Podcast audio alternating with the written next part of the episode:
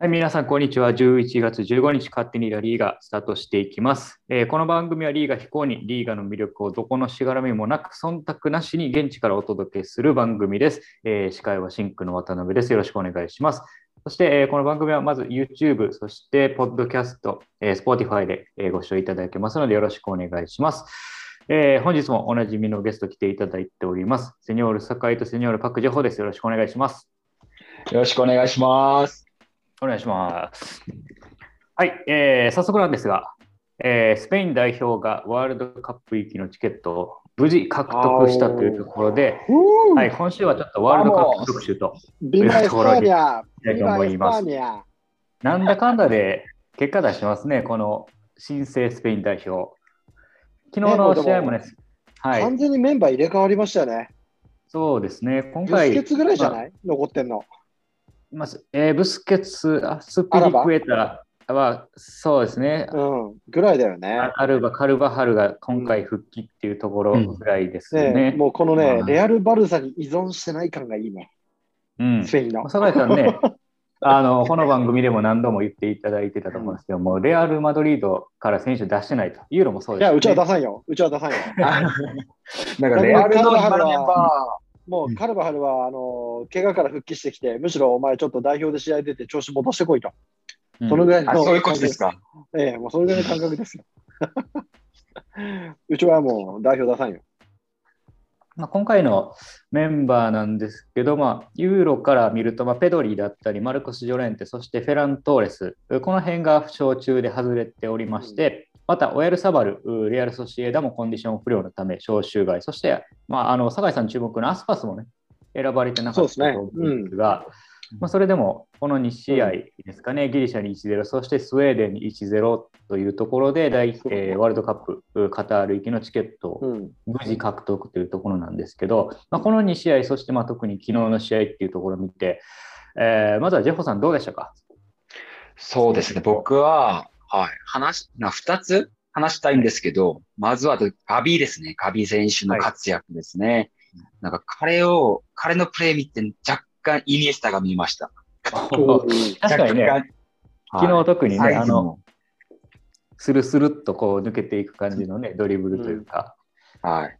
うん、で、あの、彼のなんかボールを運べる技術とか、判断力がすごくすごいなと思って、18歳じゃないじゃないかなと思うぐらいの、その信じられないプレイ見せて、本当にもうすごいなと思ったし、あとは、選手層がすごく厚いじゃないかと思ったんですね。今、あの代表メンバー見て、見ても、本当に全部変わりましたし、前と比べると、なんか世界レベルの選手は少なくなりましたが、本当に一定のある程度高いレベルの選手がすごく多くて、なんか誰か怪我で抜けても、本当にその代わりに代表選ばれて、なんかパフォーマンス見せる選手がすごく多いんじゃないかと私思ったんで、はい。まあ、これから結構楽しみに試合見ようかなとしてますね。まあ、確かにそうですよね。あのペダル、えー、ペドリ、マルコス・ジョレンテ、フェラントーレス、この辺りっていうのは前回のね、ユーロでも主力やったメンバーが抜けても、あのしかもペドリがね、あんだけ騒がれた後に、あの、かけてましたっていう、すげえなっていうところでは、これバルサにとったらね、大きなあいい情報なのかなと思うんですけど、澤井さん、どうでしょう、はい、この2試合、えー、スペインが無事代表、えー、そうですね。ましたけど、うん、僕もね、2つ言いたいことがありますね。はい。1つは、えー、ラポルテ。はい。えー、まあ、バスク育ちのね、まああの、うん、フランスの国籍を持った状態で、マンチェスター C で、まあ、あプレーされて、今回、こっちを選んでくれた。これは非常に大きいですね。世界最高の、あのセンターバックっていうね、あのペップが言ってるのも分かるなと思う、うん。もうこれでしばらくは安泰かなっていう気もしますし、うん、すごいびっくりしました。うん、っていうのと、もう一つは、えー、アスペリクエタはい、裏取られすぎ。昨日はね、何度かピンチを迎えましたから、ね、いや、何度かどこじゃない。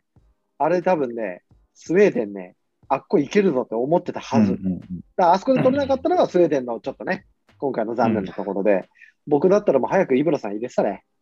アスピリクラタのところ行けと。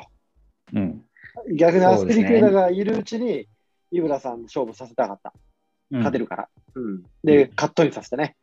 まあ、ただラポルテがね、あの、アスプリクエーターの、こう、全部こう、裏裏をケアしてるような感じでしたけどね。忙しかったですね、彼。ねうん。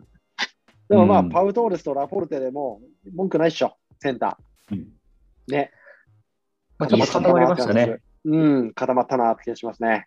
はい。っていう、まあ、はいスペイン代表、ワールドカップ決めたんですけども、まあ、ちょっと他の国にもね、あの少しいい焦点を当てて見ていくと、実はもうワールドカップを、あのもう来年ですよ、お二人。早 なんかね、早いね。いや、びっくりしましたよね。そうか、この時期かって思いましたよね。もうそれはもうワールドカップ出場国が決まっていくってところなんですが、あのヨーロッパ、今回13枠ですね。で、今現在、ドイツ、デンマーク、ベルギー、フランス、クロアチア、スペイン、えーそして昨日、えーポルトガルに逆転勝ちしたセルビアが決定しておりますと。で、残り3グループのトップが決まるんですけど、まあ、おそらくイングランドが行きそうかなと、ありがとうございます。あのあと最下位サンマリノと今日かな戦って引き分け以上で決定というところなんで、まあ、うんイングランド行くだろうと。うん。で、えーとまあ、10チームリーグのトップが決まった後はこれややこしいんですけども各リーグの2位ですね10チームプラス、えーネーションズカップで成績が良かった2位、うん。えー2チームかなで計12チームであのトーナメントをして3チームが上がれるらしいんですよ。ほ狭、狭い。そうなんですよ。で、まあ、今回アジアがね、えーっと、4.5プラス1になってるんで、下手しい6カ国出れるんですよね。まあ、カタールがホストしてう。るんで。うん。はいはいはい。ところで、まあ、ちょっとヨーロッパが割り送ってる気もするんですが、うん。多すぎやろ。アジアに多い多いですね。ねえアジア1とか2でいいよ。うん。でね面白くないもん。厳しくない？あの、僕はね、ちょっとその中でも、アフリカ予選がね、なかなか激しくてですね、うんこれ A, B, C, D, E, F, G, H, I, J の10グループかな？10グループ？分かれてて、で、そこで1位しか上がれないんですけど、上がった1位同士でホームアンダーウェイして、さらに半分に減らされるんですよ。いいね、そういうの。で、あの今日なんですけど、あのコートジボワール対カメルーンがこれ YouTube で見れます。これ買った方が行くってやつですよ。うえ、わぁ。何時から何時から何時から？これね、YouTube でしかも無料で見れるんですよ。なぜかアフリカ予選。見ちゃうよ。これ日本見れるのかな？日本見れるのか何言っちゃってんの？見るよ。な、ちょっとあれ、そしたらちょっと今、さ、これ、はいそうきくんさ、そっちで再生したのさ、このさ、ズームでさ、見せてよ。俺見るから。中継してください結構大変ですよ。夜中とかじゃないですか。来てる、で起きてる。あのね、地球24時間どっか動いてんだからね、寝るとかっていう言葉ね、ないの。関係ない。すごい起きてる、起きてる。なしまう本当に。坂井さん寝てくださいよ。え寝たら負けだよ寝て。ください。ね昨日も、あの、リーグでね、ガーナ対南アフリカっていうのがあって、南アフリカがトップやったんですよ。で、これガーナ勝たないといけないっていう試合で、ガーナが勝っていったっていう、そういうワールドカップに結構常連で出てたりするね、アフリカの強豪国でもその二次予選で敗退しかねないという、このアフリカ予選の熾烈さ、改めてすごいなと思って見てたんですけどい、や、だから価値があんだよね。勝ち抜いてきたっていう。でね、だからね、今日ちょっとこの、ワールドカップですね、日韓が当たんねえとかね、全然面白くないもん。盛り上がんないよ。高橋さん、あのちょっと話したかったのが、うん次回のワールドカップから48チームになるじゃないですか。あもうね、ありえない。それワールドカップって言わないよね。あの16チームが増えてあの、アジアが枠が8になるらしいんですよね。いらない。アフリカも9になると、ほぼ倍になるとうんいうところなんですよ。ここはどうでしょうしかも2年に1回案も出ているので、まあ、ちょっとね、別のところでお話もしたんですけど、だけどちょっとこの辺を軽く触れて締めたいなと思うんですが。うん、まあやっぱり、なんていうんですかね、出れないというその価値がようやく出れたんだっていうね、日本が30年前、40年前に味わった、このようやく出れたというう、ん。このみんなをこう後押しさせるようなね、これね、普通に出始めちゃったらね、面白くもなんともないもん、負けないから。うん。うん、やっぱ苦労して苦労して苦労して、これでも勝っちゅうぐらいやって出るから価値があるんじゃないかなうんうんうんやっぱ思うんですよね。やっぱりあの本当に90年代のね、三浦和さんが引っ張ってた時って、ねうん、本名母さんが現役でね、バリバリでやってる頃の韓国もそうですけど、ファン・ソンホンとかね、いたじゃない？もうはやっぱね、そうですよ。ああの韓国でも勝てねえのかっていうような感覚。い。うんアジアがどんだけ頑張りゃいいんだみたいな、うんそういうのがやっぱりね、あるから、一生の思いがあるというかね、うんうんうんなんかあの90分にこう魂を込めて、全員で応援するというかね、国を挙げてのっていう感じになるんじゃないかなと思うから、なんかね、うん簡単に出過ぎちゃうとね、まあ、それは当然選手は苦労してるんでしょうけど、うんなんかね、システム的にね、面白くないなと思っちゃうんだうん。よ。うん。ジェホさんどうですか？私もさい酒井さんの意見と全く一緒ですね。なんか今、うん最終予選見たら、うん。結構厳しいんじゃないですか？厳しいんじゃないですか？なんか日本も韓国も。うんうんまあ、簡単にワールドカップいけいけないんじゃないですか？正直にアジアのレベルも高くなったし。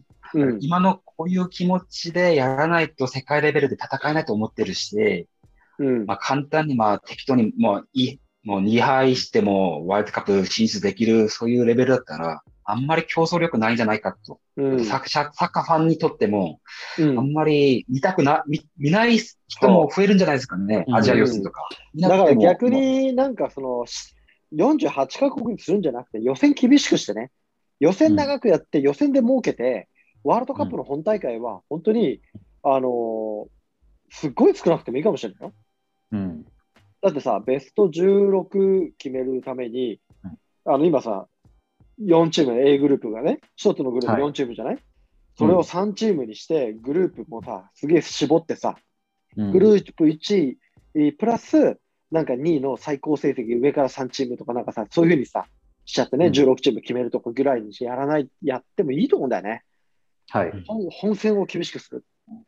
確かにね、ちょっと価値が下がってしまうっていうのは、どうなのかなってあります確かにみね。んなにこうチャンスが出るっていうのは、協会の発想では競争力高まるでしょ。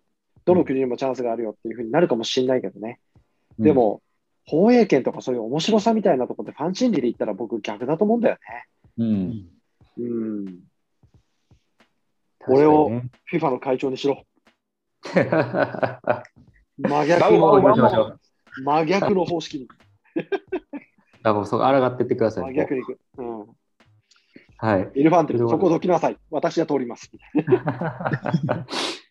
でもそうなるとね、やっぱね、そういったところに日本人の人たちが入っていくっていうのも大事ですよね。そういうう、ん。うールールを決めてるところ、こううん組織委員会っていうところに、うん。まあちょっとね、ね。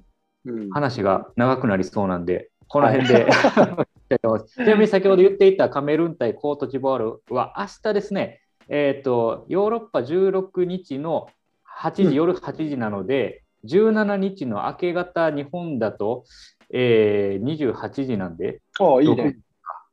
朝4時ですね。ああ、んちょ全然仕事してるわ。